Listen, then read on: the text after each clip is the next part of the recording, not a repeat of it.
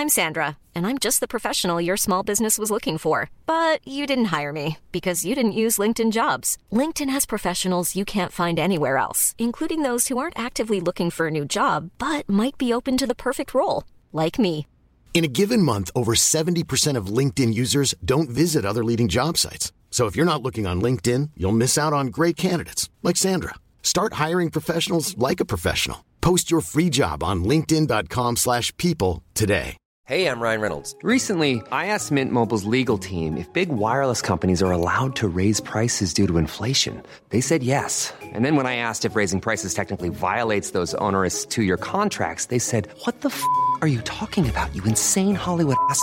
So to recap, we're cutting the price of Mint Unlimited from $30 a month to just $15 a month. Give it a try at mintmobile.com slash switch. $45 upfront for three months plus taxes and fees. Promoting for new customers for limited time. Unlimited more than 40 gigabytes per month. Slows. Full terms at mintmobile.com.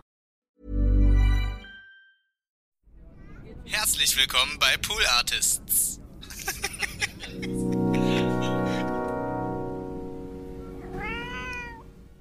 dieser Duft der Freiheit, der großen, weiten Welt am Ende ist ein unglaublich großer Motor für meine Generation im Allgemeinen gewesen und im Hip-Hop im Speziellen hat das dargestellt, popkulturell. Natürlich wurde dann gegen später ganz viel montiert, ich sag mal, ähm, wie sowas sein muss, ähm, dass da eine politische Aussicht dahinter steckt, dass es natürlich auch eine, eine, die Botschaft einer unterprivilegierten äh, Schicht ist und so weiter. Das sind aber, ich sag mal, das ist der intelligente Überbau. Aber das rein popkulturelle, ich will frei sein, ich will raus aus meinem gegenwärtigen Mief, ich will mich selber finden, was ja alles ganz normale Motoren im Alter eines Teenagers sind, das hat sich bebildert und war erfahrbar in Hip-Hop-Musik. Eins, zwei, eins, zwei, drei, vier.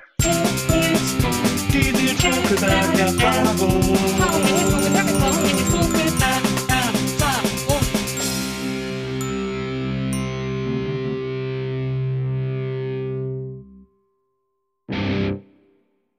Hallo, liebe NBE-ZuhörerInnen. Herzlich willkommen zu einer neuen Folge der Nils Bokelberg-Erfahrung. Und äh, es ist ja gerade ein sehr aufregender Monat hier bei uns im Podcast. Äh, letzte Woche hatten wir schon eine Folge mit meinem ehemaligen Mitbewohner Thomas D. Und es geht genauso weiter, denn es ist der große Fanta 4-Monat hier bei der NBE oder wie die jungen Leute sagen, fantastischen 4 XNBE.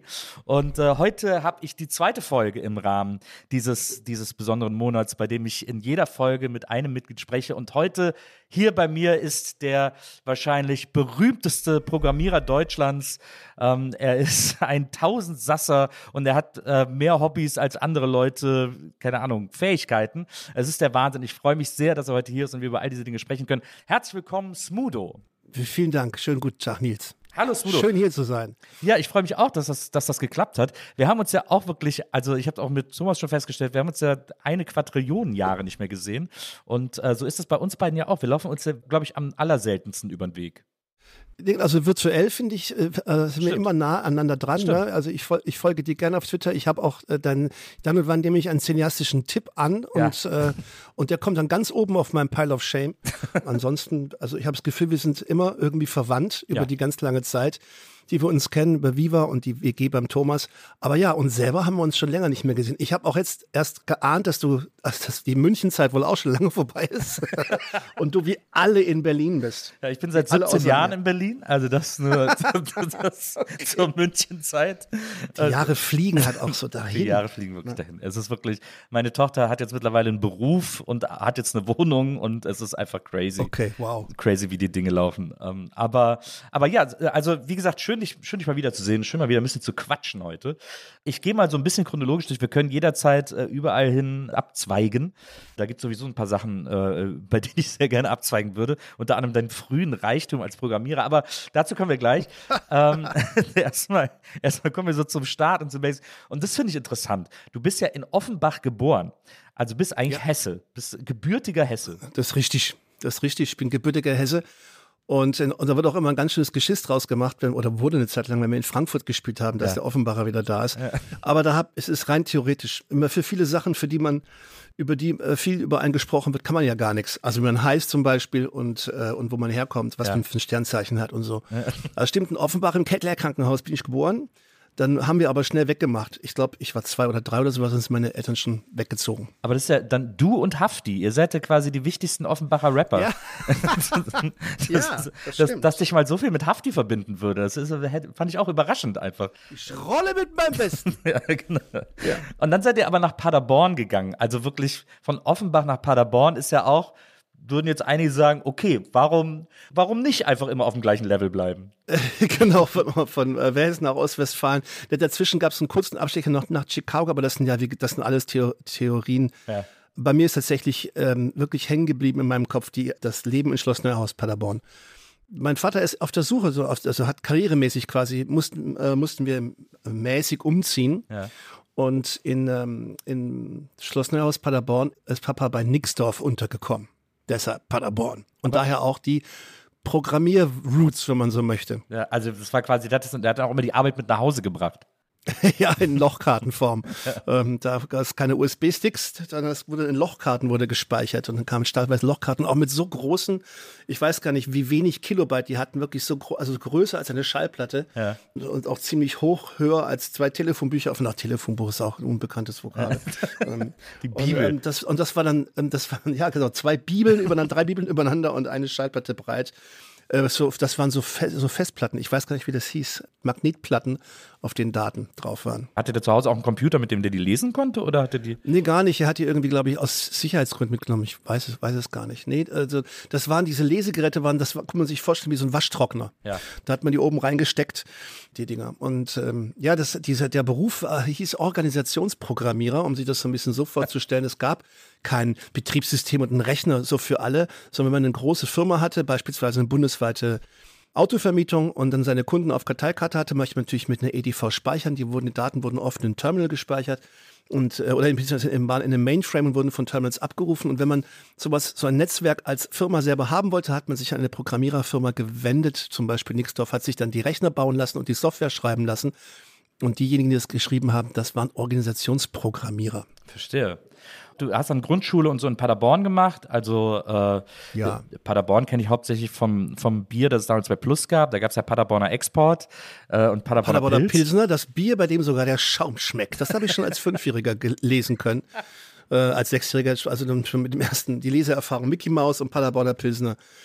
Und Bischofsstadt natürlich. Also das vor allem Schloss Neuhaus die, in, nach Mastbruch, Stadtteil Mastbruch, äh, in die äh, Josef, St. Josefsschule, ich glaube, es heißt jetzt Josefsschule. Und da war wirklich jeden Morgen beten, mittags beten, neun gefühlte Wochenstunden Religion beim Pfarrer Vogt. Wirklich? Ich hatte so, ich hatte so eine Ehrfurcht und so eine Angst vom Herrn, ähm, dass ich äh, bei meiner ersten Beiche in der Schlange stand quasi in der, und und so Angst hatte, dass wenn ich jetzt, ich muss so dringend auf Toilette, dass ich dachte, wenn ich jetzt aber gehe aus der Schlange irgendwo aufs Klo, dann, dann, dann stre- streckt mich dich der, Blitz, beim nieder. Scheißen sozusagen. ja. Genau.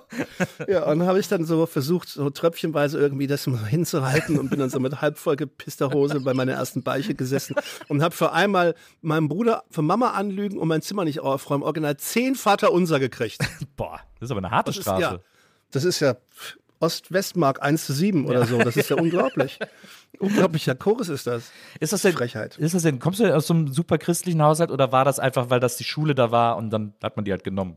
Das, das war die Schule. Meine Eltern haben auf christliche Erziehung, also äh, biblische Erziehung, sag ich jetzt mal keinen Wert gelegt. Natürlich soll man lieb sein und brav sein. Und ähm, Man soll dich töten. aber so, so, so eine Sachen, äh, meine Großeltern waren aus. Meine Oma war immer recht fromm, aber Opa hat gesagt, ach, das ist nicht so wichtig da mit der, mit der Firmung. Dann nimm- kriegst du ein bisschen Erde auf den Kopf, dann macht einer ein Kreuz auf die Stirn und gut ist. Muss nicht sein, hat er gesagt. Und dann bist du, dann, äh, ihr wart aber gar nicht so lange da, also dann hast du da so Grundschule so ein bisschen gemacht und dann seid ihr aber schon nach, äh, nach Baden-Württemberg gegangen. Genau, die vierte Klasse habe ich dann schon in Baden-Württemberg gemacht, in Gerlingen bei Stuttgart. Ja. Weil da war Nixdorf war passé und dann ging es weiter zu David Datentechnik DDC ähm, nach Stuttgart. Ja, und da war ich dann in einer Breitwiesen-Grundschule. Was abgefahren war, weil dann hat man plötzlich auch die Uhr anders genannt. Dann war es, hat man nicht halb Lülle? drei gesagt, nicht so. Viertel vor drei gesagt, sondern ähm, Dreiviertel drei. Ja. Ähm, und das ist dann das Viertel vor drei, ist Dreiviertel drei. Und Viertel drei ist Viertel nach zwei. Das habe ich lange nicht begriffen als Westfale, aus Westfale. Und auch im Englischunterricht in der fünften Klasse, als wir die Uhr gelernt hatten, haben die gesagt, was heißt denn auf Englisch Viertel drei? Das was verrückt ist, weil ich noch nicht mal weiß, was es auf Deutsch heißt. das, das waren so die, Kult, die Kulturclashes. aber war das denn, äh, ich, ich habe ein paar Mal als Kind äh, in der Grundschule, weiß ich noch, immer tierische Angst gehabt, weil ich das aus irgendwelchen Serien kannte oder von irgendwelchen Hörspielen oder so. Ähm, äh, tierische Angst gehabt aus diffusen Gründen, dass wir wegziehen würden und dass wir einfach irgendwo anders in eine andere Stadt ziehen würden, weil das war für mich, ich konnte mir das einfach nicht vorstellen. Das war im Grunde genommen die Vorstellung vom Tod, an, an, Mhm. an einem anderen Ort zu leben. Wie war das denn? Äh, ich meine, du warst schon alt genug, um das irgendwie so zu checken, dass ihr, dass ihr wegzieht. Ja, also es ist tatsächlich ein klassisches Trauma. Ich habe das aber auch erst später als Erwachsener gelernt, dass viel Umziehen äh, schwierig ist für Kinder. Äh, weil, also, also ich, das Alter spielt sicher eine Rolle. Na klar, man hat sich so ein Koordinatensystem, in dem man existiert und dann wird das woanders hin transferiert. Für mich war der Umzug aus Ostwestfalen nach, nach Gerlingen schon schwierig, weil ich einen festen Freundeskreis hatte. Ähm, aber ich habe auch dabei aber auch gelernt, dass das auch kindermäßig so, das dauert zwei Wochen, die Neugier auf den neuen Raum, die, die anderen Menschen, auch die anderen, den Dialekt und so, all das, Laugenbrötchen versus Paderborner Pilsener ähm, und äh, also das, das war, das hatte so viel, das war so umfassend und ist auch ja im Schoß der Familie ja auch gemacht.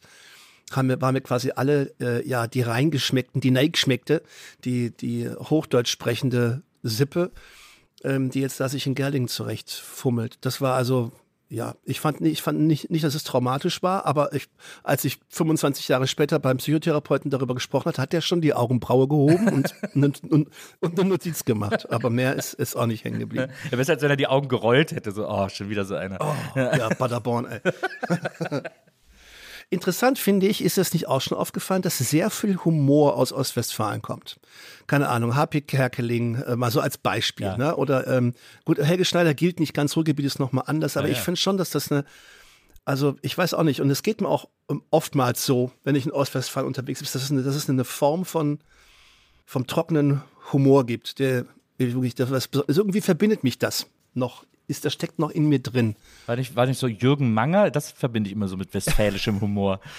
Stimmt, wo ist denn der Mange eigentlich her? Ich dachte, er sei Köln, aber das stimmt wahrscheinlich nee. gar nicht. Nee, der ist doch da. Ich glaube, der ist irgendwo so aus Westfalen oder so. Und dann Ja? gibt es noch diesen ganzen, diese ganze Niederrhein-Connection, so mit Hüsch und sowas alles. Ähm, Ja. Aber so in diesem ganzen, in diesem ganzen Bereich da, überhaupt NRW. NRW einfach ein Spitzenhumor Herkunftsland. Das stimmt, ja. ist denn, hast du dir dann, habe ich mich dann auch gefragt, hast du dir dann so ein bisschen Schwäbisch drauf geschafft, um da nicht so aufzufallen? Da- Das ist schwer, retrospekt, also es ist schwer, das zu ähm, festzustellen, weil wir uns ja nicht die ganze Zeit aufgenommen haben, so Ja. wie das heute sozusagen möglich ist, äh, obwohl wir jetzt mit Fantas schon super früh immer alles schon mitdokumentiert haben und da fällt mir schon eine schwäbische Farbe auf. Ja. Die ich aber nie so stark getragen habe, äh, wie Beispiel aufgetragen habe, wie zum Beispiel mein Bruder, der drei Jahre jünger ist, der das, der heute auch noch mehr das Schwäbische drin hat. Naja. Ja, das ist dann wahrscheinlich wirklich auch so, das ist das Alter. Also wenn er, äh, wenn du äh, dritte Klasse warst, als ihr umgezogen seid und äh, dann Da war, war er neun, mein Bruder war so war sechs. sechs. Das ist ja wahrscheinlich so ein wichtiger, äh, entscheidender äh, Zeitpunkt, wo die Sprachweichen gestellt werden. Genau, da macht ein Jahr auch echt wirklich viel aus. Man sieht es ja auch an den eigenen Kindern, denn wenn die in der vierten Klasse sind und die waren noch gerade eben noch in der ersten, das sind aber komplett andere Wesen. Ja. Oder jetzt auch, wenn die Zehntklässlerin sagen, hey, wir müssen dorthin gehen, da sind ja keine Fünftklässler und so. Aber als sie Fünftklässler waren, waren sie für uns ganz große Mädchen. ja, so ein Jahr macht viel aus, das ist bestimmt ein Unterschied. Also es ist abgefahren, in der Familie haben wir kultiviert, dass wir keine Schwaben sind. So. Ja. Da wird nicht gesprochen wie auf der Straße oder so. Das war jetzt nicht abschätzig gemeint, aber so, aber es war schon, keine Ahnung, ich weiß auch nicht, Hochdeutsch oder halt, es hat, Dialekt hat schon manchmal was Räudiges. Und das sage ich mit allem Respekt, weil ich liebe Dialekte. Ja. Ähm, und das ist auch spannend, ähm, auch gerade im Schwäbischen, wo ja wirklich richtig für ganz normale Sachen, wie zum Beispiel für eine Kleinigkeit, für eine kurze Distanz, das Wort der Sack einer Mücke benutzt wird, Muckesäckele oder sowas. Das ist halt wirklich abgefahren. Und gleichzeitig bin ich aber ein stolzer Schwabe, obwohl ich weil hinzugezogen bin, durch, da- dadurch, dass wir als, wir als Band mit den Fantas ja immer als schwäbische Band äh, verstanden werden Ja. und es auch sind und das ja auch nach draußen tragen, auch mit Stolz, weil man denkt, aus Stuttgart kommt nichts Gescheites. Aber wir sind halt ein super Pop-Dinosaurier geworden und sind immer noch aus Stuttgart. Dafür werden sie in Stuttgart irgendwann nach einem Platz nach uns benennen, weil dort sind sie wirklich sehr, sehr etabliert, sage ich jetzt mal. Ja. Also rundrum etabliert. Das führt zu ganz kuriosen Geschichten, wenn ich dann in meinem Heimatort Gerlingen bin, der 20.000 Einwohner wirklich sehr, sehr klein ist. Und wenn ich da durch die Straßenlust wandel, dann hat das, das völlig kuriose Szenen. Dann äh, rannte mir neulich einer hinterher den Berg so hoch und war ganz außer Atem, Ende 40, voll tätowiert und sah so 90er Jahre Baggy Pants mäßig aus und hat drei Vinyls unterm Arm gehabt. Und ah, so, ich habe ich da vorhin gesehen. Dann bin ich schnell runter in meinen Tattoo-Shop gefallen und habe mir äh, gerannt und habe mir die Platten mir wieder hochgerannt und wollte unbedingt von den Autogramm haben. Oder und während ich das unterschreibe, kommt einer die Straße runtergefahren, sieht mich und fährt fast in die Verkehrsinsel rein, weil er mir so hinterher gucken muss. Dann dachte ich, das ist so kurz vor der Heiligsprechung, wenn, man, wenn man so hart erkannt wird und ähm, es ist wirklich abgefahren. Ja, und Stuttgart ist ein, ist ein anderer Schnack. Und deshalb sind wir natürlich auch stolze Schwarm. Und wenn wir viel zusammen sind als Band, wo wir alle vier, außer Andi jetzt, aber als Band, als, als Privatperson sind wir eigentlich ja schon lange keine Stuttgarter mehr, aber dann feiern wir das. Dann schwäbeln wir, dann haben wir abgefahrene Vokabeln drauf. Fünf Uhr vor der Zeit, das ist Soldatenpünktlichkeit oder sowas, keine Ahnung. Oder, ähm, oder zahl dein Sach, brauchst du Danke sagen. Und so, das ging mir erst neulich durch den Kopf, als ich mein erstes Privatdarlehen aufgenommen habe, weil ich das früher immer so gemacht habe, mein Sach zahlt und hat mir Danke gesagt. Und äh, wenn du dann durch Gerding läufst, hast du dann auch so einen G-Rock an und so einen Zylinder und hast so einen G-Stock? Nein, aber das, ich habe schon davon geträumt, dass wenn alles schief geht in meinem Leben, die ganze Karriere und die Kinder wollen nichts zu tun haben und meine Frau ist weg und ich habe kein Geld mehr, dann gehe ich noch, zu- dann meine restlichen, eine, eine Restimmobilie, die ich noch da habe in Gerlingen, dann gehe ich dahin, die ist auch gegenüber vom Rathaus und setze mich dann jeden Tag in die Eisdiele und mit und Spaghetti-Eis und habe so eine Ballonhose an und so einen Zylinder und so einen Stock auch. So eine Brille wie jetzt, noch größer. Und dann gehe ich jedem auf den Keks, aber eigentlich weiß, ihn er vor sich hat. Und dann rufe ich jeden Tag beim Bürgermeister an, weil ich Ehrenbürger bin. Also ich gehe einfach rein und sage, die Bushaltestelle da, die muss um 20 Meter versetzt werden. Weil und, und, und engagiere mich politisch. Ja, das ist gut. Bist du Ehrenbürger von Gerlingen? Nee. Nein. Nein. Weil äh, Nein, Thomas so- ist auch nicht Ehrenbürger von Ditzingen. Das ist irgendwie, da, Nee, keiner von uns ist Ehrenbürger von irgendwas. ist, da sind verpasste Nee. Chancen, möchte ich. Ehrenmänner statt Ehrenbürger. Ja, aber wir haben aber schon in diverse ähm, Bücher, goldene Bücher geschrieben. Ja, ja. Ja, aber das gültet ja nicht. Das ist ja die Ehrenbürger. Nee, das ist- der goldene Schlüssel der Stadt. Das ist ja das, was man braucht zu Hause.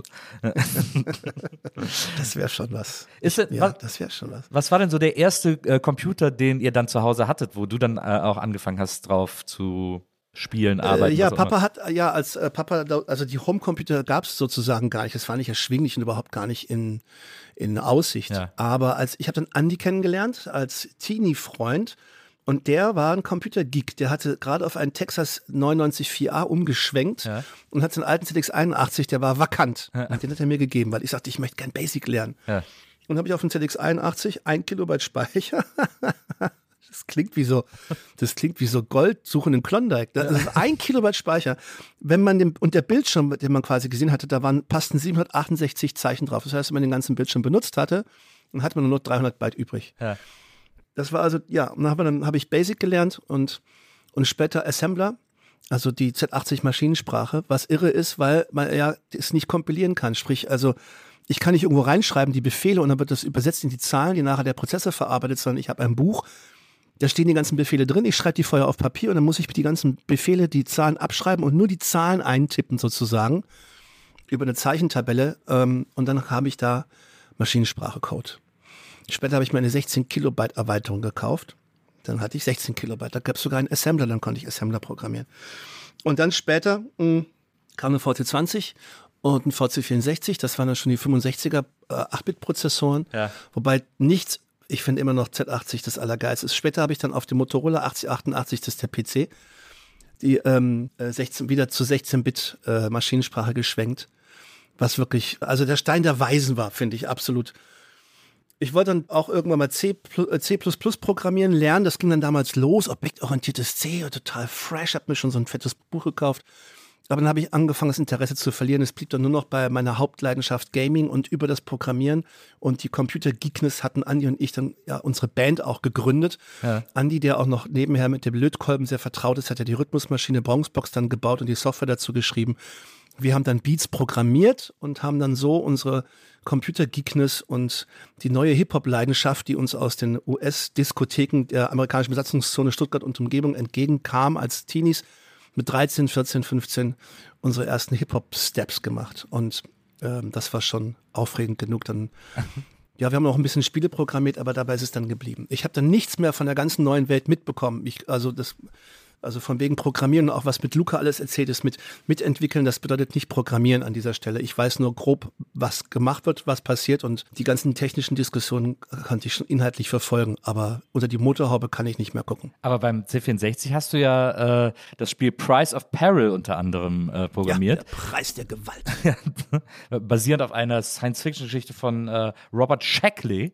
Und, Yes. ähm, und äh, dafür, äh, für die Input 64, das muss man vielleicht erklären, damals hatten halt alle C64, das war so der meist verbreitete Heimcomputer. Ich hatte den auch damals und dann gab es eben so Zeitschriften dafür und da war dann, äh, waren dann so Datenträger dabei, am Anfang Kassetten, später Disketten, äh, auf denen dann so Programme drauf waren, die dann so, die man dann irgendwie äh, laden konnte und eben ausprobieren konnte, wie quasi das Heft dann nochmal auf ähm, als Softwareform. Und äh, für die hast du Price of Peril programmiert und damit sogar 3000 D-Mark gewonnen. Ja, also ähm, äh, Input 64 war, war natürlich toll, wenn man selber programmiert hat. Da kam ein kleines Betriebssystem sozusagen mit, was dann von der Kassette oder später Diskette eben auch man von so einem Menü aus die einzelnen Beiträge laden konnte. Das waren eben aber auch so Sachen, wie man so, so für Programmieren, für Anfänger, keine Ahnung, einen Währungsrechner Ja. selber programmieren. Und hier sieht es dann, so sieht es in echt aus. Oder eben auch als Titel dann so waschechte Games. Und da wurden immer mal wieder, weil, äh, weil das einfach auch so eine klassische Amateur-Fingerübung ist, so Textgrafik-Adventures oder nur Text-Adventures. Ja. Und die, die sie dort hatten, die fand ich alle doof. Die, man konnte, als allererstes, man konnte nicht speichern. Man konnte seinen Spielfortschritt nicht speichern. Was ich absurd fand, weil man ja auch sich auch durcharbeitet durch so ein Rätsel und man nicht wirklich davon ausgehen kann, dass man jetzt mal, wenn man die Kiste anstellt, sich von A bis Z wieder durchmogeln muss. Dann war die Grafik auch war aus Klötzchen und Buchstaben zusammengesetzt. Und es war, war oft im Basic geschrieben. Und Ja. ich wollte gerne ein, ein richtiges, ich fand Textgrafik-Adventure super. Und das ging dann los ja auch mit Lucas Arts oder vorher auch gab's ähm, auch ein paar tolle Sachen. Ja. Ähm, wie hießen die? Ach, Roberta Williams Mystery House war zum Beispiel auf dem Apple eines der ersten Polygon-Strichmännchen äh. Und ich fand, ich habe einen Artikel in dem britischen Magazin, Computermagazin gelesen, wie man so einen Parser schreibt. Also grundsätzlich, dass man gibt einen Befehl ein und dass das Programm daraus dann etwas macht. Gehe nach Norden, öffne die Kiste und so. Ja. Und damit habe ich mich beschäftigt und dann fing ich an, äh, mich mit Rasterinterrupt zu beschäftigen auf dem VC64 und Grafik und Text gleichzeitig darzustellen. Was auch heute noch mir wie Hexerei anmutet, wenn man quasi den Kathodenstrahl, der das Bild, das Bild auf dem Fernseher zeichnet, unterbricht an einer Stelle, an einer ganz gewissen Stelle, um dann den Zeichensatz umzuschalten, aus dem man dann eine Grafik zusammensetzt und unten dann am unteren Bildschirmrand wieder umschaltet, um die Buchstaben zu sehen. Und diese ganzen kleinen Tools habe ich geschrieben. Da habe ich gemerkt, das passt alles gar nicht in meinen Speicher. Ich habe als Grundgerüst die Geschichte von Robert Shackley genommen, die äh, Science-Fiction-Geschichte, die mir sehr gut gefällt, die angelehnt ist an, Run, also aus der später Running Man Schwarzenegger Ja. tatsächlich sogar aufgebaut wurde. Als Hollywood-Plot ist eine recht einfache Geschichte. Eine Weiß Show, so ein, eine, einer, ein Kandidat muss eine Show überleben. Ja, ein Kandidat muss eine Show Genau, überleben. und, die, äh, die genau ein, ein, ein. Häftling muss eine Show Ja. überleben gegen eine, eine Gang, die ihn durch die Großstadt jagt und wenn er überlebt, ist er frei. Thompson Gang hieß die, glaube ich, bei Das geht auf bei Zeit, die ne? Thompson-Bande, genau, die sind knallhart und am Ende überlebt er oder lang genug im, im äh, frisch ausgehobenen Grab äh, ausharrt und dann Ja. kommt er, also auch, auch Medienkritik natürlich ist mit drin. Robert Shackley hat in den 50er Jahren recht populär Science-Fiction-Kurzgeschichten geschrieben. 50er Jahre eh ein großes Jahrzehnt für Science-Fiction-Literatur. Ja. Aus heutiger Sicht ist das alles, also das ist wirklich total, total simpel. Und äh, nochmal kurz zu of Pebbles, zu, dem, zu der kleinen Programmierübung. Es, es wurde also immer komplizierter. Ich habe dann Bilder malen wollen, die da auch reinpassen. Das musste alles in diesen 64 Kilo Speicher vom, vom äh, VC64 und ich wollte all, ich wollte all diese Ba- Basics machen. Ich wollte einen Parser schreiben, ich wollte eine Logik schreiben, eine Inventarlogik, diesen Rasterinterrupt, eine Grafik. Und wenn ich die ganzen Tools hab, dann schreibe ich damit ein ganz großes Adventure. Diese Fingerübung war aber voll schwierig. Ich habe über anderthalb Jahre lang dran rumgefummelt. Und dann habe ich sie einfach als Akta gelegt und dachte, und ich, ich, das schaffe ich nie, ein richtiges Adventure zu schreiben. Und dann ist mir aufgefallen in der ganzen Zeit, dass bei Input 64 nur Kack-Adventures rauskam. Also habe ich es einfach mal hingeschickt. Und habe ich mir zurückgeschrieben, ja, das kann man nicht veröffentlichen, da ist zu viel Gewalt drin. Es gibt eine Stelle, wo man eine, einen Baseballschläger findet, den man mitnehmen muss, um nachher einem, einem über die Rübe zu hauen, um dann sein Geld zu schnappen, um dann mit dem Taxi zu fliehen vor der Thompson-Bande. Ja. Was natürlich auch geile Kinderseelen, Gewalt, Idee, Adventure-mäßig ist. Erwachsenen stehen die Haare zu Berge und Kinder und Kinder sagen, ja, der haut ihm eine um und dann das Geld mit. Und dann habe ich gesagt, naja, geht's halt nicht. Und dann acht Wochen später rufen sie an, sie hätten einen Programmierwettbewerb gemacht, einen Adventure-Wettbewerb und keine der Einsendungen sei so qualitätsvoll, Inhalt, wie meine ich, sei die einzige mit echter Grafik und die einzige, die man abspeichern kann. Ja. Ich müsse nur die Stelle ändern mit dem Baseballschläger. Also findet man halt statt dem Baseballschläger eine Briefmarke und findet einen, statt einem äh, hilflosen Passanten einen Sammler. Das passt auch von den Buchstaben her so rein, weil ich glaube, das wirklich, ich musste mich auf Byte, auf Byte-Ebene wieder in meinen alten Code zurechtfinden Ja. und überhaupt mal rausfinden, wo steht denn das, wo steht denn der Text, wie ändere ich denn das jetzt und so. Und dann musste ich auch noch den, ein, die Hälfte des Programms woanders hinschieben innerhalb des Rechners und ich habe schon die 64 Kilo ausgereizt, weil das Betriebssystem vom Input 64 da auch noch irgendwo drin liegt. Und dann habe ich erst gelernt, dass es einen darunterliegenden Rahmen gibt, wo man das reinkopieren kann. Mich damit auch noch beschäftigt, das abgegeben, Wettbewerb gewonnen, 3000 Mark, völlig überraschend reich geworden, also aus Kindersicht. Ja. Und was hast du, wo, in was hast du die 3000 Mark In investiert? Hip-Hop habe ich, in Hip-Hop habe ich investiert. Haben, also Andi und ich waren ja, haben ja immer wieder äh, Sachen gekauft. Ich weiß gar nicht. Andi jetzt- war auch irgendwie dabei glaub- bei dem Spiel, ne? Der steht in den Credits vom Spiel irgendwie überall mit drin. Ja, Carsten, ein, ein Schulkamerad von mir, Andi und ich, wir drei haben uns PAAS-Software genannt, Programmer Association for Accomplished Software. Und jeder hat, und wir haben immer alles, was wir gemacht haben, unter diesem Signier gemacht. Of Travel habe ich ganz allein gemacht, aber kommen immer alle mit rein, so ehrenmannmäßig, wie bei den Fantas. Alle sind immer dabei, egal wer was mitgemacht hat. Jedes Kind gewinnt einen Trostpreis. Ja, und dann haben wir also, wo waren wir jetzt? Die Äh, genau, 3000 Plus of Mark. Die 3000 Mark Die für- für 3000 Hip-Hop. Mark. Was habe ich mit den 3000 Mark gemacht? Ich, ähm, ich, ich glaube, ich bin, das war nämlich kurz bevor ich dann mit Thomas nach USA gegangen bin. Ich glaube, ich habe die in die USA-Reise Ah, ja. gesteckt, die dann am Ende ja den, der Cultural Paradigm Shift, also dieser, der Ja. Perspektivenwechsel war, wo wir gesagt haben, wir müssen einfach komplett deutsche Sprache rappen. So gesehen war, das ist der beste Invest meines Lebens. Ja. Du hast ja, äh, du hast Thomas dann auch kennengelernt. Das heißt immer, ihr hättet euch in der Zockhalle Gerlingen kennengelernt. Äh, das habe ich Die es ja gar nicht gibt. Ach so, doch, naja. Ja, ist das, aber ist das Äh, so ja. eine Sperre? Weil Thomas, ich habe Thomas letztes Mal auch gefragt, er hat dann irgendwie gesagt, so ja, das gab's, aber ihr wärt dann eher so nach Stuttgart in so eine, in so eine Spielo gegangen, wo eben auch so Flipper standen und so. Aber in Gerlingen, da Genau. stand der, da, an der Bowlingbahn stand der Tron-Automat, hat er gesagt. Im Bowling, ja, es ist das Bowling Center, also Arcade-Automaten. Das war noch kurz bevor der Jugendschutz die diese äh, Dinge aus Jugend, diese ganzen Arcade-Games aus Jugendzentren sozusagen verbannt hat, was eine ganz typisch deutsche ähm, Handhabe war und am Ende wahrscheinlich zu dem großen Erfolg von VC64 Internet und so weiter geführt hat, glaube ich, weil es weil da, weil da ganz, einer, einer kompletten Popkultur ihre Nahrung entzogen wurde, von jetzt auf gleich. Und äh, ja, Thomas, ja, es ist unzulässig zusammengefasst in der Zackhalle kennengelernt, weil eigentlich waren wir alle auf einer Schule. Es war ein Schulzentrum, Hauptschule, Ah, Gymnasium, ja, okay. Realschule, war Ah, alles okay. gemeinsam. Wir sind uns immer irgendeinen Weg gelaufen und eigentlich war Thomas der Nachbar von einem Kumpel oben auf der Schillerhöhe, mit dem er manchmal was gemacht hatte. Und wir drei haben uns manchmal getroffen und wir haben uns schon vorher mal getroffen auf der Gallinger Heide. Das ist eine große Parkanlage. Damals also da war keine Ahnung, Baseball gespielt zum Beispiel. Da Ja. habe ich Thomas schon mal gesehen. Und äh, das ist dann schon recht, also wie Gerling, kleiner Ort, recht überschaubar. Und als dann mein Schulkamerad Stefan mit seinem Nachbarn Thomas D., als wir ins Alter kamen, so 15, 16, 17 an 18, jetzt können wir auch schon Auto fahren, ähm, immer sind wir vor mit der Straßenbahn und später mit Mamas Auto in die Stadt gefahren und hat Thomas hinten drin gesessen und da haben wir, da habe ich dann Songs vorgespielt, die ich mit Stimmt, Andi ja, gemacht hatte. auch Und. Thomas hat sich gedacht, wow, der macht eine Band, da will ich auch dabei sein.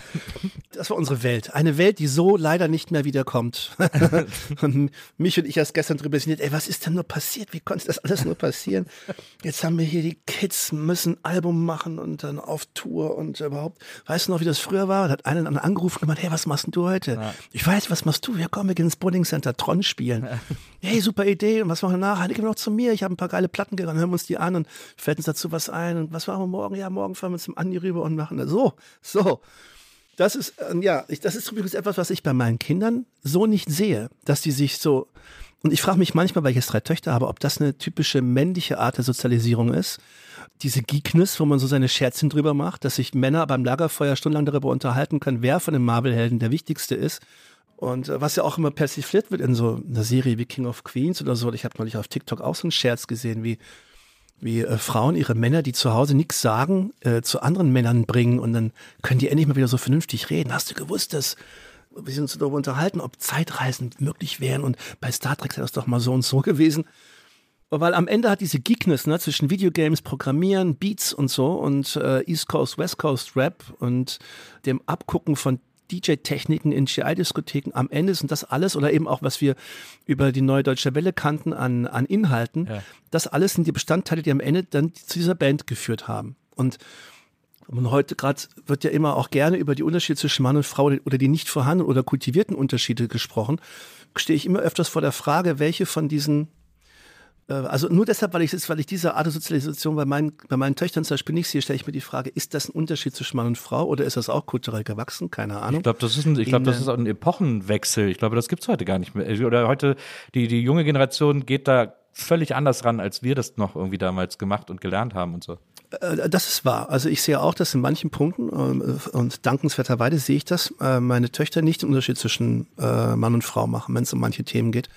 Auf der anderen Seite habe ich mal auf der eine U2-Doku gesehen, wo am Anfang die Band geht in Zeitlupe auf die Bühne und dann spricht so ein Sprecher darüber und ich bin gar nicht sicher, ob Bono das zitiert oder ob das ein Sprecher ist, weiß nicht mehr genau, aber da wird aus da wird das Funktionieren einer Band anthropologisch begründet oder erklärt, dass eine, dass eine Band im Prinzip, also es sei eine typisch männliche soziale Verhaltensweise, sich über ein Thema solidarisch zu erklären. Also zum Beispiel zu sagen, wir vier können uns zwar nicht leiden, aber wir haben alle Hunger und da gibt's was zu essen und wir tun das zusammen und jagen das Vieh.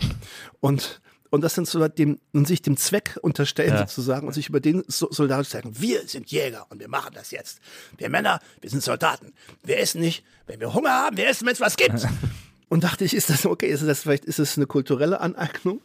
Oder ist das vielleicht, der eine kümmert sich ums Innere, um die Gefahren des Inneren, der andere um die Gefahren des Äußeren. Ist das vielleicht die Urgeschlechterrolle? Keine Ahnung, aber naja, könnte, ich, noch ist es auch kein Stoff für neue Songs. Noch- Das ist eigentlich die Stelle, wo dann der Interviewpartner sagt, da kann man noch ein Lied drüber schreiben.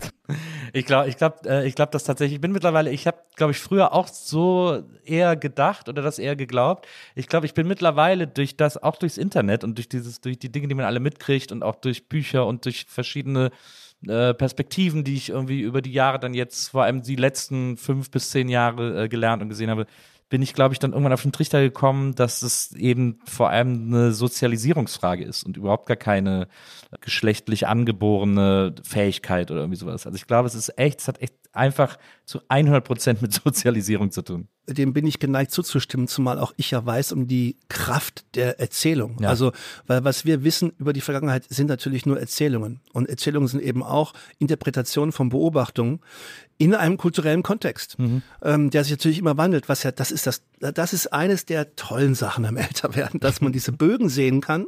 Ne, und seine Schlüssel ziehen kann und das ist außerordentlich unterhaltsam. Na, das stimmt. Und erschreckend auch manchmal, aber auch, ja, auch manchmal gruselig, äh, gerade wenn es auch um den Kampf der Narrative geht, festzustellen, wie knallhart und professionell das im, im, äh, im Politikbetrieb Ja. quasi, das ist einfach das normale, das kleine Einmal-Eins der Politik, das Bread-and-Butter-Geschäft. Also Thomas hat dann noch erzählt, und das äh, dürfen wir natürlich auch nicht äh, äh, außer Acht lassen, dass es dann diesen berühmten Auftritt gab mit dem Geburtstagsrap für Anna A. das wäre für ihn so ein Schlüsselmoment gewesen, äh, hat er erzählt. Ähm, das war Das Rap, Rap ist geil, weil, weil wir haben gerappt und Beatbox gemacht.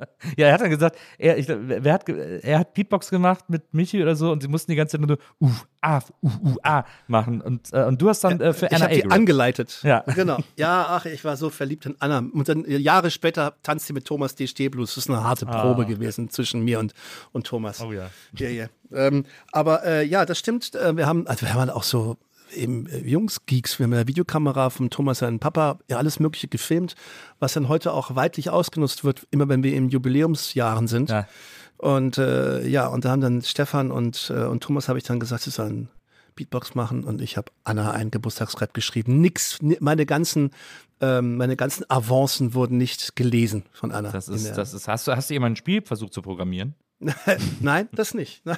Da- ich Aber na klar, hey, ich habe Rapmusik für dich und Spiele und so. Das ist natürlich auch jetzt wirklich überhaupt. nicht. Ich hätte Muskeln haben sollen Ja. bei Anna. Das hätte funktioniert. Ich habe ich, ich hab damals dann, als ich mein C64 hatte, habe ich auch dann angefangen, so Basic zu programmieren. Also das ist ja dann, wenn man sich ein bisschen mit Beschäftigung Zeit hat, als Jugendlicher, dann macht man das halt. Und ich habe mir dann auch so Text-Adventure programmiert. Und ich war ja so, ich glaube, ich war so 13, 14, so die Ecke, 12, 13 eher, äh, und habe dann so Text-Adventure programmiert. Und dann ging es irgendwann in diesen Adventures nur noch darum, äh, eine besonders scharfe Frau rumzukriegen. Und nur ich wusste, wie man das schafft. Und dann sind alle meine, alle meine Freunde gescheitert und ich wusste, was man antworten muss, damit sie einen ranlässt. Die eigene Persönlichkeit. Ja, genau. Ach ja, der Autor seines eigenen Lebens. Aber ich habe es dann sogar auch alleine gespielt. Also es war dann auch nicht mal mehr, um irgendwie meine Freunde fertig zu machen, sondern ich fand es dann auch cool, das, das jedes Mal zu schaffen. ah, süß, total süß. Na, das war schön. Das war, äh, deswegen war die C64-Zeit so prägend. Aber ähm, ja, dann, dann also dann äh, Schule gemacht, dann irgendwie auch Rap für euch entdeckt. Äh, du hast gerade gesagt, äh, äh GIs, was ja da alles äh, auch im Stuttgarter Raum irgendwie äh, zur Verfügung war was ja alle Leute sagen, die irgendwie so in der Zeit aufgewachsen sind, die so in der Nähe von so von so Army Bases war, sei es äh, im Würzburger Raum, sei es im Stuttgarter Raum, äh, wo auch immer, dass das immer super prägend ist, weil alle dann immer als Jugendliche natürlich das geil fanden, weil es so eine Art Mini-Amerika war, wie so, so Vatikan großes yeah. Amerika, äh, wo man mal irgendwie hin kann, weil es da den einen amerikanischen Supermarkt gibt und dann diese die amerikanischen Diskos, wo nur amerikanische Musik läuft und so. Das war schon so ein, das hatte schon sowas sowas Urlaubsmäßiges so da da sein das zu hatte können. Eine, äh, ja, das hatte eine irrsinnige Faszination. Es war aber nicht so, dass das etwas war, wo man die, äh, jedes Wochenende hin konnte, ja, sondern ähm, als normal sterblicher Zivilist konnte man nicht in die Kaserne gehen. Ja. Ähm, aber es gab, ich hatte mal Gelegenheit, ich, das weiß ich gar nicht mehr, über einen Bekannten, den ich in der GI-Disco kennengelernt habe, den mal dort abzuholen zum Beispiel. Und dann schon da durchzufahren, die amerikanischen Fahrzeuge, die amerikanischen Ampeln, die haben das ja gebaut wie zu Hause. Mhm. Dann hatte ich einen Cousin, Clint, der mit seinem Vater, so US-Familie, ähm, die war mal in Deutschland in Pirmasens in den Barracks, da habe ich ihn drei Tage lang besucht, das war auch völlig irre. Dann da Erdnussbutter auf Brot gefrühstückt und mit so einer Pille, mit so einem Ei Football gespielt, also auf dem Rasen den Ball geworfen. Und das sah halt aus wie, also man muss sich auch dieses, dieses in Anführungszeichen Nachkriegsdeutschland, also Nachkriegs-Nachkriegsdeutschland, ja. wir sind ja die Kinder der Nachkriegsgeneration, das war dann halt die Kinder des Wirtschaftswunders, ne? Mhm. geboren 68, in den 70er Jahren dann so große Konsummaschine natürlich auch, der Duft der großen weiten Welt, aber in den spießigen drei Programmen, die man empfangen konnte, nur mäßig zu erahnen, wenn halt mal irgendwie bei Disco äh, in eine, eine, eine alle vier Wochen stattfindende Musiksendung für junge Leute mal Amerikaner zu Gast, zu Gast waren und so. Und dann die großen Hits gespielt wurden, die man aus dem Radio kennt. Das war dann schon so ein bisschen Duft der großen weiten Welt und dann, und dann natürlich auch im Kino mal einen Film angucken und diese ganzen, die, überhaupt der ganze coole Style von Raumschiff Enterprise bis von Starsky und Hutch bis Krieg der Sterne und dann ähm, halt im, ähm, in so einer Barrack zu stehen und, und diese Optik zu sehen, wie man sie aus einer Szene in einem New Yorker Film sehen würde, das war schon sehr, sehr, dieser Duft der Freiheit, der großen, weiten Welt am Ende ist ein unglaublich großer Motor für meine Generation im Allgemeinen gewesen und im Hip-Hop im Speziellen hat das dargestellt, popkulturell. Natürlich wurde dann gegen später ganz viel montiert, ich sag mal, ähm, wie sowas sein muss, ähm, dass da eine politische Aussicht dahinter steckt, dass es natürlich auch eine, eine, die Botschaft einer unterprivilegierten äh, Schicht ist und so weiter. Das sind aber, ich sag mal, das ist der intelligente Überbau. Aber das rein popkulturelle, ich will frei sein, ich will raus aus meinem gegenwärtigen Mief, ich will mich selber finden, was ja alles ganz normale Motoren im Alter eines Teenagers sind. Diese, diese, das hat sich bebildert äh, und war erfahrbar in Hip-Hop-Musik. Und das ist sozusagen, das, ich finde, das wird auch ganz schön so ein bisschen dargestellt in der, in der Serie ähm, Almost Fly, die wie, die so gruselig aussieht, wie so eine Schatten von uns selbst, so nachgeschrieben. Ähm, aber, aber ich finde, es zeichnet es sehr schön äh, nach, wie man sich das so ein kleines bisschen vorstellen kann. Nämlich, und das war eben auch zum Beispiel in der Videospielkultur ja auch, die ganzen großen Games kamen aus Japan oder eben USA, ist ja immer noch so. Dann war das eben auch, wow, Pac-Man, Space Invaders mit der Atari VCS-Konsole, kann ich das bei mir im Wohnzimmer haben. All, alles, was groß und geil war, sozusagen, kam von drüben. Ja. Damit ist nicht die ehemalige DDR gemeint. Und, und das war quasi der Motor. Und am Ende war das ja auch dann noch die punkige Haltung. Hip-Hop-Musik in Anführungszeichen kann jeder machen. Ne? Also es ist, man muss nicht Geige und Klavier gelernt haben dafür. Man braucht keinen musikalischen Background. Man, man braucht Haltung und den Willen. Ich finde es, ich finde es schön romantisch sozusagen. Man braucht eine Haltung und den Willen, diese Haltung zu zeigen und Freundschaften zu knüpfen da draußen mit allen anderen naiven Haltungszeigerern, die das auch toll finden wollen, weil es für sie ein Symbol von Freiheit ist. Dementsprechend ist ja natürlich und das ist ja wahrscheinlich auch äh, der große Schlüssel von gerade von Jugendkulturen, ähm, dass einen auch dieses Subversive irgendwie anlockt und anmacht, auch wenn man das Wort subversiv noch gar nicht kennt oder nicht zumindest nicht richtig benutzt. ähm, aber, genau. aber das ist ja etwas, was man, was so ein Faszinosum ausmacht. Und das war ja bei Rap. Rap war ja in Deutschland gar, also hat hier einfach nicht stattgefunden und das war dann natürlich aufregend. Aber hättest du eigentlich auch Punk werden können oder Punk, äh, könntest du, hätte es auch sein können, dass du heute eine Punkband hast? Ja, also diese Paralleluniversen äh, gehen uns ganz oft durch den Kopf, weil auch immer wieder darüber philosophiert und gesprochen wird. Nee, das glaube ich nicht, weil Punk war, das war jetzt mal abgesehen davon, dass ich mir nicht sicher bin, ob die Zeit genau das Richtige war. Ich das Gefühl habe, Punk war der Schritt vorher, also fünf Jahre vor mir auf, der, auf dem Zeitstrahl. Aber auch von der Haltung her war das Subversive im Punk, also, oder sag mal, dieses, dieses dreckige, und, hey, Arschloch und so, und die Sonnen- und äh, Sonnen, Sonnencreme, ich meine, Sicherheitsnadel, Sicherheitsnadel hier Ohr, reinstecken und so, und äh, ähm, äh, Streichholzpapierchen, Streichholzzigaretten. Streichholzpapierchen am Ohr, ähm, ey, der Typ ist irre, und so diese ganze, ey, Haltung, das war mir zu aggro, das war mir unsympathisch, wohingegen diese, everybody throw your hands in the air, and all the ladies, all the ladies in the house, ah! das war irgendwie nice und sexy, und es war ein Ort, der Gemeinsamkeit, wo ich das, wo ich Punk und äh, einer meiner besten Freunde sind Punks, äh, aber Punk immer so ein bisschen als feindselig betrachte. Also es war auf einer Punk-Party musst du aufpassen, dass du nicht aufs Maul kriegst. Bei, bei einer Hip-Hop-Party äh, kann man vielleicht Mädchen knutschen. Aber das ist ja interessant. Also- äh, vielleicht. Aber das ist ja, Also das war jetzt, ne, das ist nur meine Haltung. Ne? Ich war selbstverständlich mit allem Respekt vor dem Punk. ja, aber es ist ja interessant, weil ja auf den ersten Fanta-Alben, die äh, das berühmte letzte Lied, ich habe das äh, auch mal, ich habe mal so gesagt, so ich glaube bei Fans kam das so an, äh, dass bis bis Lauschgift das letzte Lied immer das besonders harte und fiese Lied war, also mit böse Arschloch und äh, genug ist genug. Und äh, Arschloch und Böse sind ja meines Erachtens auch beide vor allem von dir. Ähm, das, die haben, und die haben ja schon so eine Punk-Attitüde eigentlich. Vielleicht hätte vielleicht wäre Punk doch was gewesen. Ja, also ja, also von, von, mir möchte ich äh, von mir weisen, das, haben wir, das sind schon so Zusammenproduktionen, aber es ist schon das böse, schwere, nicht im Sinne von wirklich böse, ne? also nicht, nicht böse mit der Knarre, und, sondern eine Witzigkeit, eine Persiflage von böse. Ist eigentlich, bei uns ist das Gefühl für einen Song ganz oft äh, beim Produzieren über den Sound. Und wir haben halt bei Böse, dem, dem ersten Titel, auf Jetzt geht's ab, der Schlusstitel war es halt das Trio-Sample. Ja. Ja, ja, ja. Und das, das sind eher so unsere NDW-Roots. Die Zeit eben, aus der wir eben auch die, die deutschsprachige Inspiration quasi in unserer Musik äh, erlebt und an uns angewachsen ist. Und, ähm, und ich weiß wirklich gar nicht, wie wir, wie wir auf Böse kommen. Und ich könnte auch, auch bis heute nicht sagen, ob, wenn wir da selber dieses Arschloch spielen, äh, ich hau dir auf die Fresse und so, was wir da erzählen. Ich liebe das Saufen, ich liebe die Frauen und dir werde ich noch irgendwie auf die Fresse hauen. Ich kriege den Text auch nicht mehr zusammen. Dass, dass das so eine Art Übersprungs- oder, oder Ablasshandlung ist, das Böse, mal was Böses zu sagen, oder ob wir unsere Ängste artikulieren vor Leuten, die Ja, uns scheiße finden und uns bedrohen, äh, weil wir so bunte Popper sind.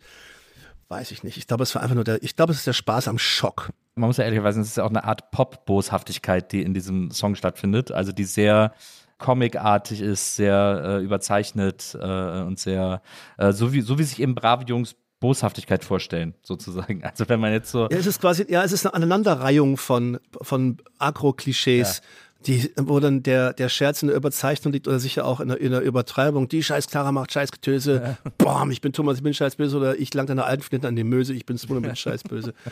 Das ist sehr, sehr, sehr pubertär. Ja. Verrückt, dass sie uns im Specs-Magazin damals dann doch nicht den Schiffbruch an der Bölkstoffklippe angedichtet haben. Die Sachen künstlerisch wertvoll betrachten, die man wert, künstlerisch wertvoll betrachten kann. Am Ende ist jetzt ja auch unsere kleine kulturelle Abriss über die bösen Texte von den Fantas etwas, wie wir etwas betrachten und in den Kontext setzen, von dem wir selber gar nicht eine Ahnung hatten, was wir da eigentlich machen. Es ist eigentlich, also die ersten Alben sind, das, das hat, ist wirklich Sp- Spielen. Äh, Also wie, einfach nur äh, spielen. So, wir treffen uns so, heute spielen wir Fußball, heute sp oder nee, besser, wir spielen Lego oder wir malen, was wir wollen. So muss man sich das ungefähr vorstellen. Und, ähm, und da war das in irgendeiner Form von Vergnügen und zwar in der Summe. Dieses Sample, diesen Quatsch zu erzählen, gleichzeitig wohl auch den bösen Rapper zu persiflieren, wenn man das, wenn man dem diese Intelligenz da noch reinlabern möchte. Ja. Aber eigentlich ist es wirklich einfach nur spielerisch. Das, diese spielerische Naivität, zu der wir heute einfach alterswegen ja gar nicht mehr in der Lage sind. Das ist etwas, was ich zum Beispiel auch, also ich habe damals auch viel geschrieben schon und ich äh, ärgere mich total, dass ich keinen Zugriff mehr auf diese Art zu schreiben habe. Dass ich keinen Zugriff mehr darauf habe, zu schreiben, ohne mir zu denken, ob es das schon gab oder ob das, ob das okay ist oder so. Das, das verliert man ja total. Das ist wahr. Es, es gab eine schöne Szene, wo, wo du mit, äh, ich weiß gar nicht, mit Fritten und Bier spielt auf so einer Viva-Party, hab, habt ihr auch schon mal erzählt, wo ihr Scooter Hyper Hyper nachgespielt Ja. habt. In einer, in einer Metal-Version.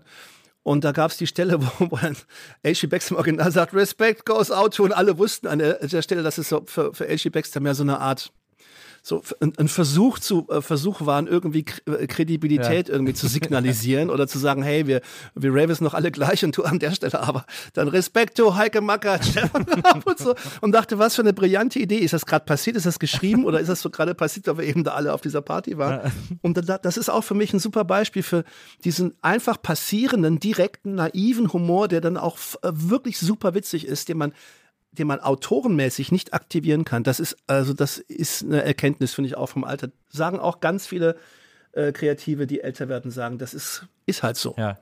Ist halt so. Man kann eben auch mit 55 nicht mehr Stabhochsprung anfangen. ja, doch, anfangen schon, aber nicht mit die hohen Höhen. So, so zwei Meter.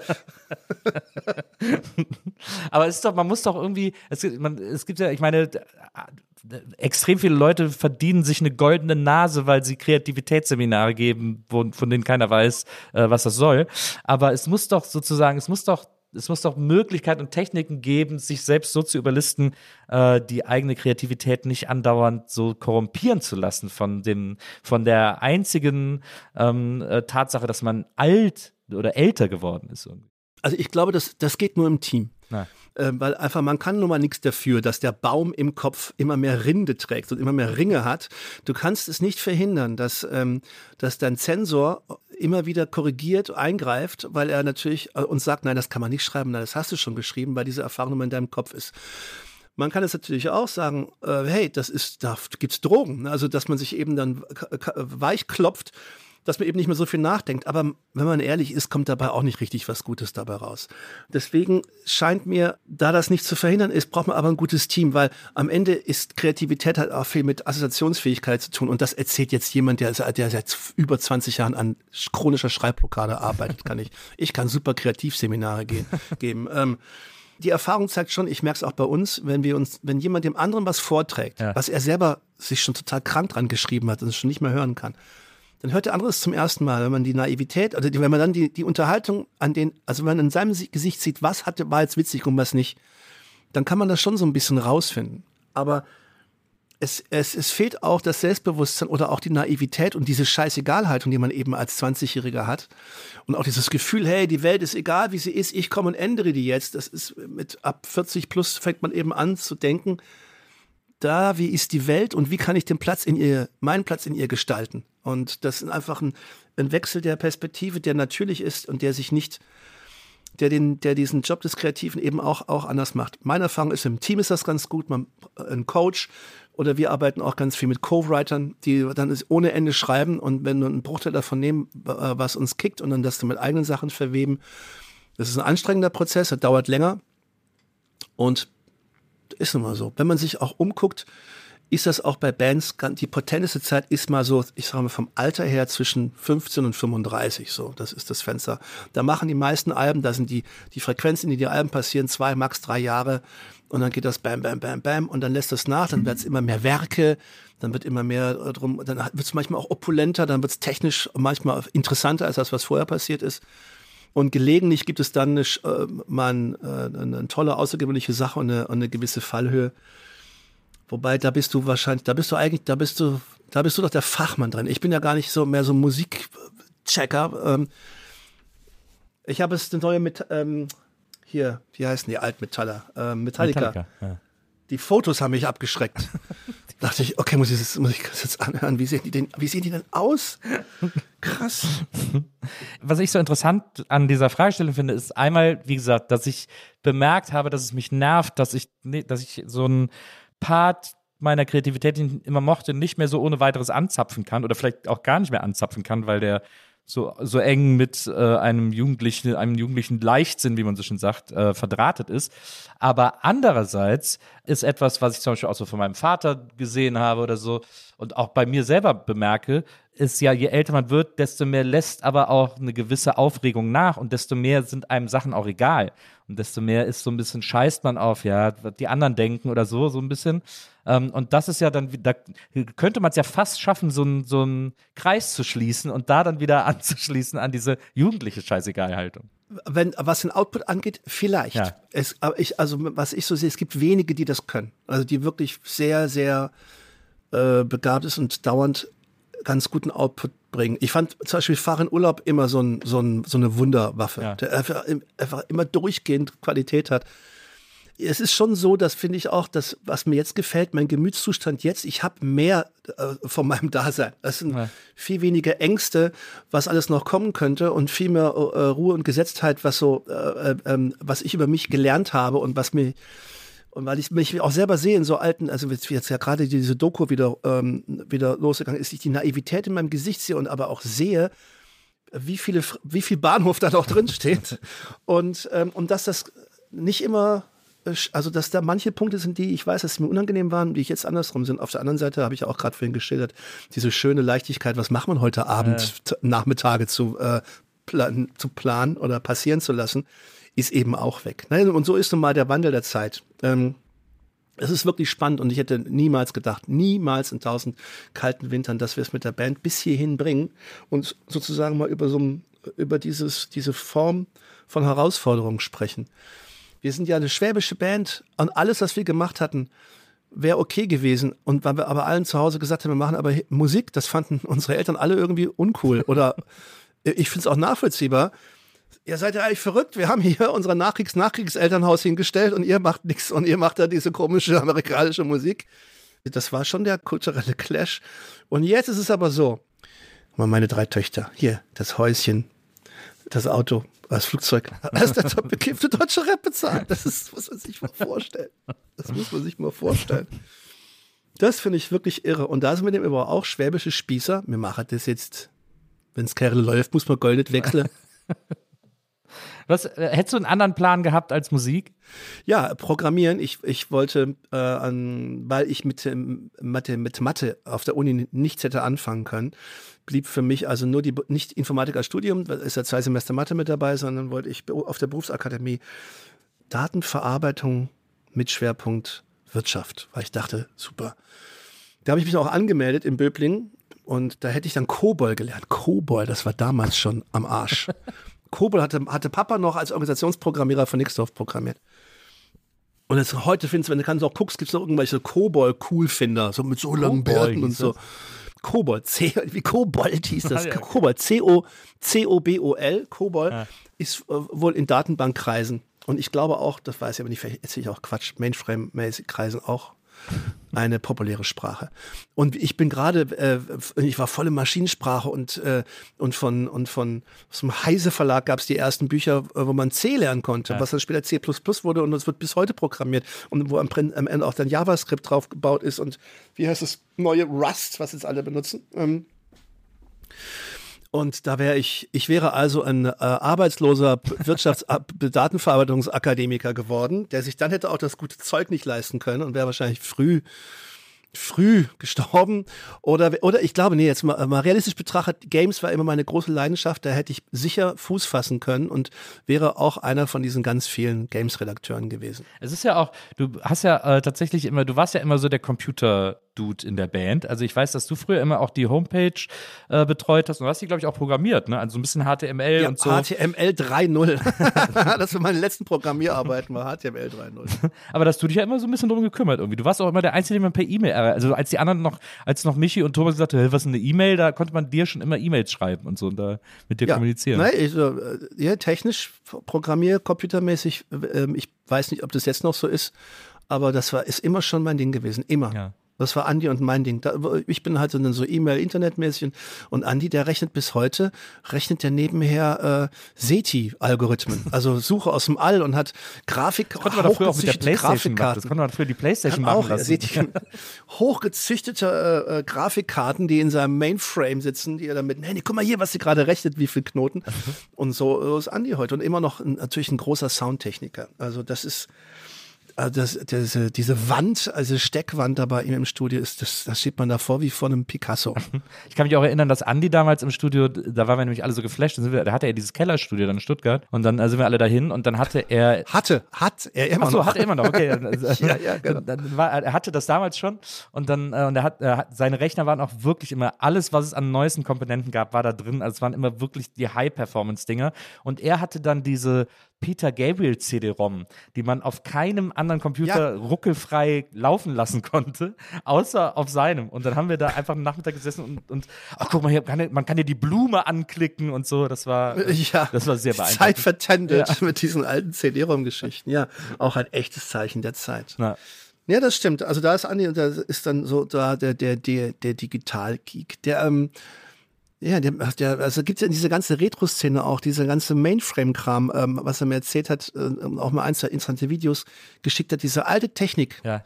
an der mein Vater sozusagen mit beteiligt war als Organisationsprogrammierer aus dieser Welt heraus, die gibt es noch heute. Wenn du dir ein Flugticket buchst, dann werden am Ende auch alte Rechner äh, als äh, über äh, werden auch Mainframes mit so einer ganz mit so einer einfachen ob, mit so einer ganz einfachen Textsprache, Textbefehlen angefunkt, um solche Sachen zu buchen, weil es einfach die, du kannst Mainframes am laufenden Gerät kannst du an denen reparieren, weil die auch so absolut unkaputtbar sind, sind eben noch in ganz ganz ganz vielen Strukturen, die sozusagen vorhanden. Und das finde ich so irre. Oder auch wenn du eine SMS verschickst, hast du das gewusst, die wird dann nochmal echt auf Töne runtergerechnet, auf echte Töne, die dann über Drähte verschickt werden, um dann wieder äh, dekodiert zu werden Ach, in digitale Buchstaben, die dann auf deinem Telefon sind. Also Wie so eine- wie so eine wie auf diese, auf diese, auf ja genau, auf, wie diese ganz alten Techniken noch unten drunter, wie so, und eine ganz neue Welt ist wie Plankton draufgewachsen, aber es sind immer noch alte Mechanismen ganz unten.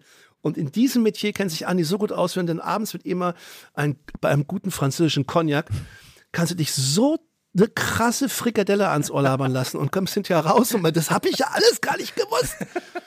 Das ist, das ist wirklich, das ist so Andy. Auf jeden Fall, aber du scheinst ja auf jeden Fall jemand zu sein, der immer äh, Hobbys hatte oder der Hobbys bevorzugt hat, wenn wir jetzt auch schon vom Programmieren geredet haben und so weiter und so fort, äh, der Hobbys bevorzugt hat, die viel an Organisations- oder Abstraktionsvermögen verlangen. Also sowohl das, äh, du bist auch leidenschaftlich, ich weiß nicht, ob du es noch machst, aber leidenschaftlicher äh, Rennen, äh, Autorennfahrer bist du und bist du auch gewesen und, und bist auch so Rennen gefahren auch so 24-Stunden-Rennen und so also. Hast du auch einen Le Mans-Start gemacht, ist die große Frage, die sich mir dabei Nee, stellt. leid, nein, leider, leider noch nicht. Ich bin auch noch in Le Mans und auch bei in Spa, wo ich immer schon mal in echt fahren wollte. Ähm, leider noch nie in echt gefahren. Es ist auch, ja, ich, wär, ich würde gerne mehr fahren, aber es ist auch, ähm, es ist Gefährlich. technisch nicht machbar. Es ist, ja, ach, ja, kommt drauf an.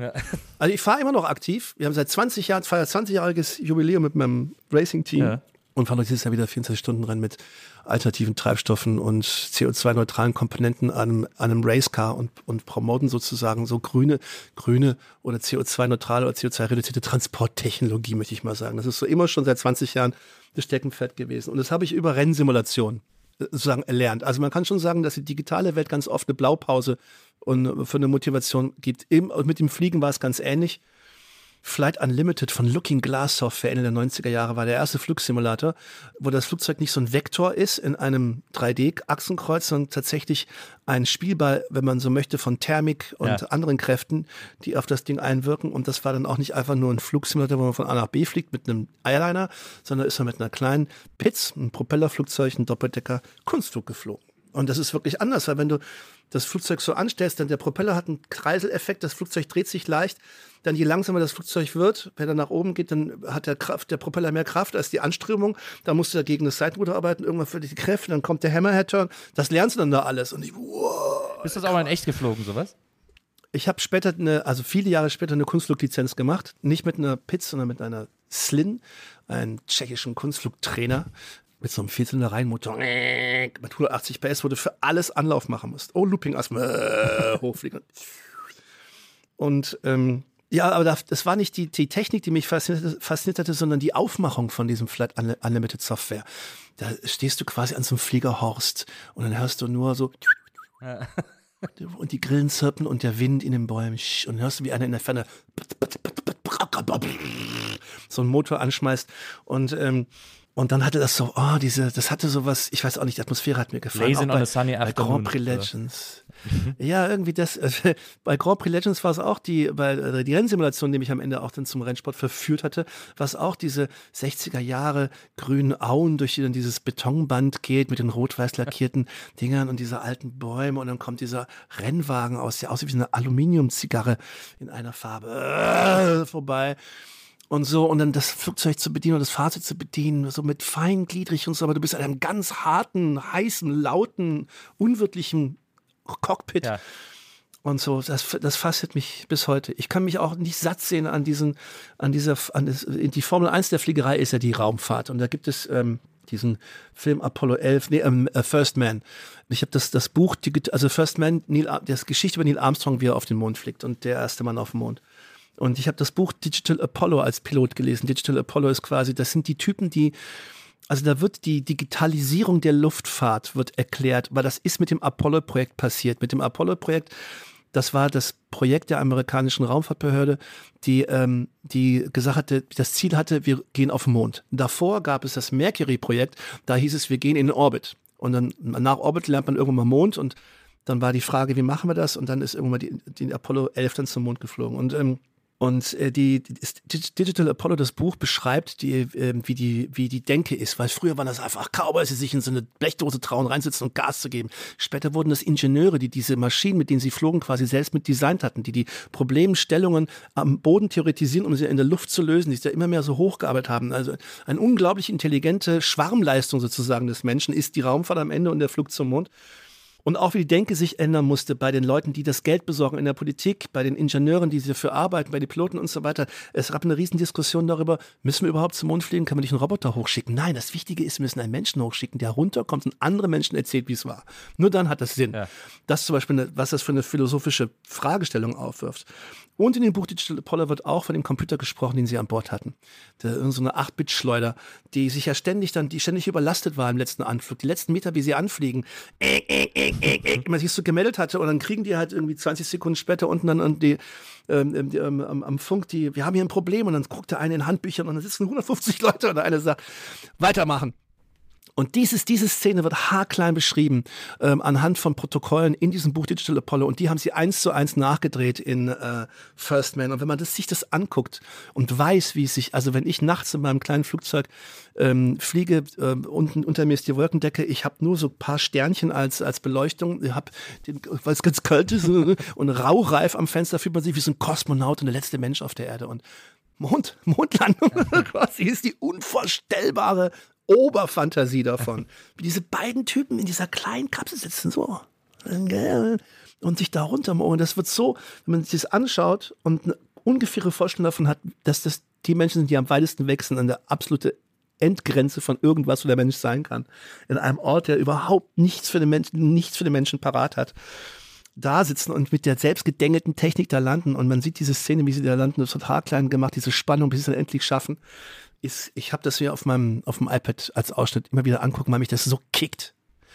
So, und das ist bis heute noch so, diese, diese Forschung finde ich so irre. So wollte ich, ich wollte fliegen lernen, deswegen Auto, Autorennen fahren, diese, diese, und habe da mir ein, eine Ehrfurcht vor so Maschinen ja. geholt. Aber ist es auch, also de, deine technische äh, Affinität, klar, die ist, die zahlt da auf jeden Fall ein. Aber ist es auch, dass gerade Autorennen und Fliegen sind beides so äh, hochtechnisierte äh, Tätigkeiten, wo man tausend Regler irgendwie beachten muss oder, oder, oder, oder Anzeigen beachten muss und wo man höchst konzentriert sein muss, ähm, um da einfach nicht zu sterben. Also das ist sozusagen der Einsatz, äh, den es bei diesen Dingen gibt.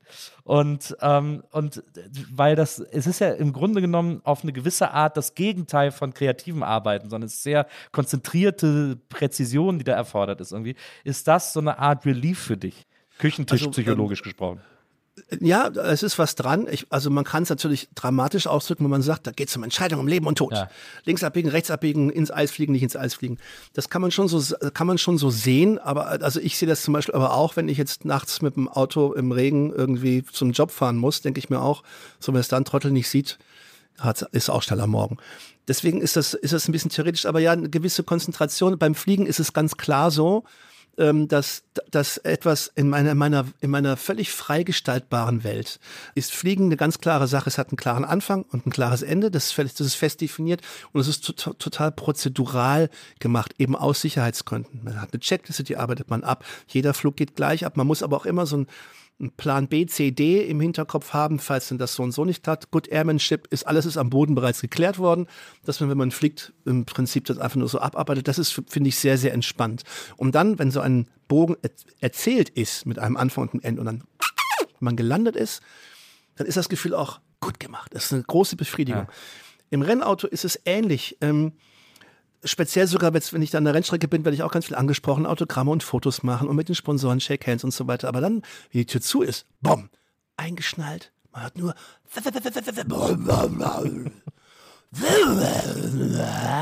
dann bin ich ganz alleine. Dann bin nur ich da und alle, alles, was passiert, entscheide ich.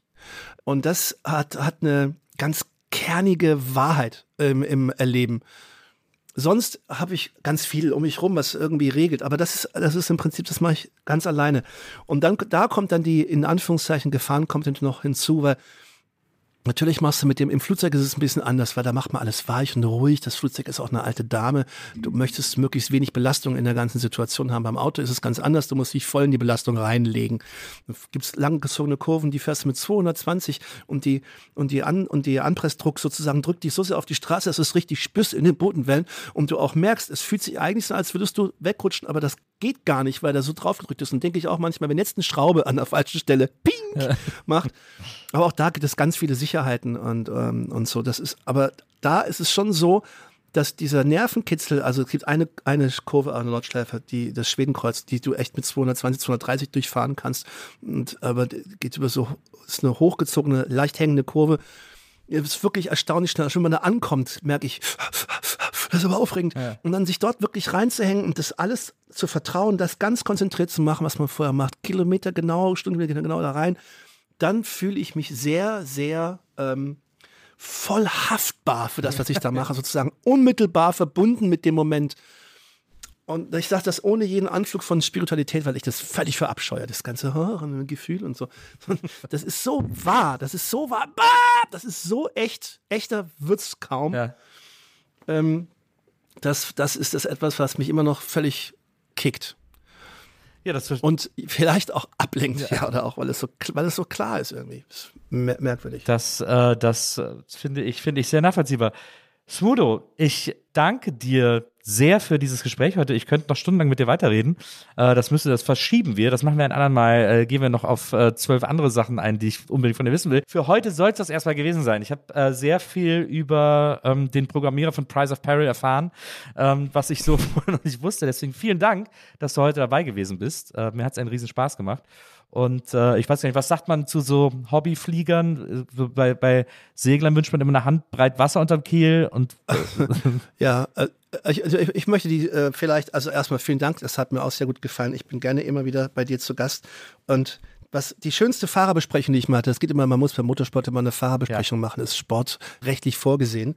Weil klar, wenn man auf der Strecke rumfährt, alles ist laut, da kann man jemanden schlecht mit der Pfeife, wie beim Fußball sagen, das bitte nicht machen. Man muss also ganz viele Sachen vorher besprechen. Jetzt ist sie aber Nürburgring-Nordschleife ja aber eigentlich immer gleich. Ja. Das ist immer die gleiche Strecke, das ist eine gleiche Veranstaltung seit 20 Jahren. Manchmal komme ich aus terminlichen Gründen, kann ich freitags nicht zum Training und kann nicht an der Fahrerbesprechung teilnehmen. Für solche Naseweise gibt es dann noch meine extra Fahrerbesprechung beim äh, Rennleiter. Ja. Vom ADAC Nordrhein musste dann zum Rennleiter antreten ins Büro. Und die schönste Fahrerbesprechung, die ich hatte, war, Svodo, kennst dich ja aus, anständig fahren, gesund ankommen, schönes Wochenende. So, also anständig fahren, jetzt ja. gesund ankommen. Schönes Wochenende. Dir auch, bis ganz bald. Und ich sage an dieser Stelle noch vielen Dank an die ZuhörerInnen der Nils Buckelberg-Erfahrung. Wir hören uns nächstes Mal wieder hier äh, im Fanta 4 Monat bei der NBE. Ich freue mich auf euch und äh, Smudo, vielen Dank für deine Zeit. Gerne. Tschüss. Tschüss.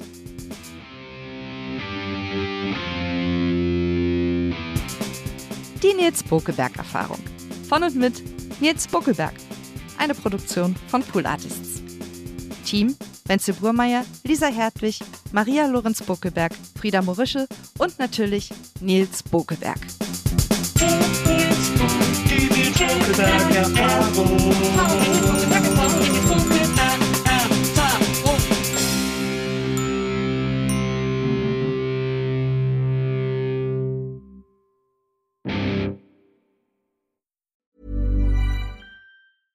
Even when we're on a budget, we still deserve nice things. Quince is a place to scoop up stunning high-end goods for 50 to 80% less than similar brands. They have buttery soft cashmere sweaters starting at $50, luxurious Italian leather bags, and so much more. Plus, Quince only works with factories that use safe, ethical, and responsible manufacturing. Get the high-end goods you'll love without the high price tag with Quince. Go to quince.com/style for free shipping and 365-day returns. Need new glasses or want a fresh new style? Warby Parker has you covered. Glasses start at just 95 bucks, including anti-reflective, scratch-resistant prescription lenses that block 100% of UV rays. Every frame's designed in-house with a huge selection of styles for every face shape. And with Warby Parker's free home try-on program, you can order five pairs to try at home for free. Shipping is free both ways too. Go to warbyparker.com slash covered to try five pairs of frames at home for free. warbyparker.com slash covered.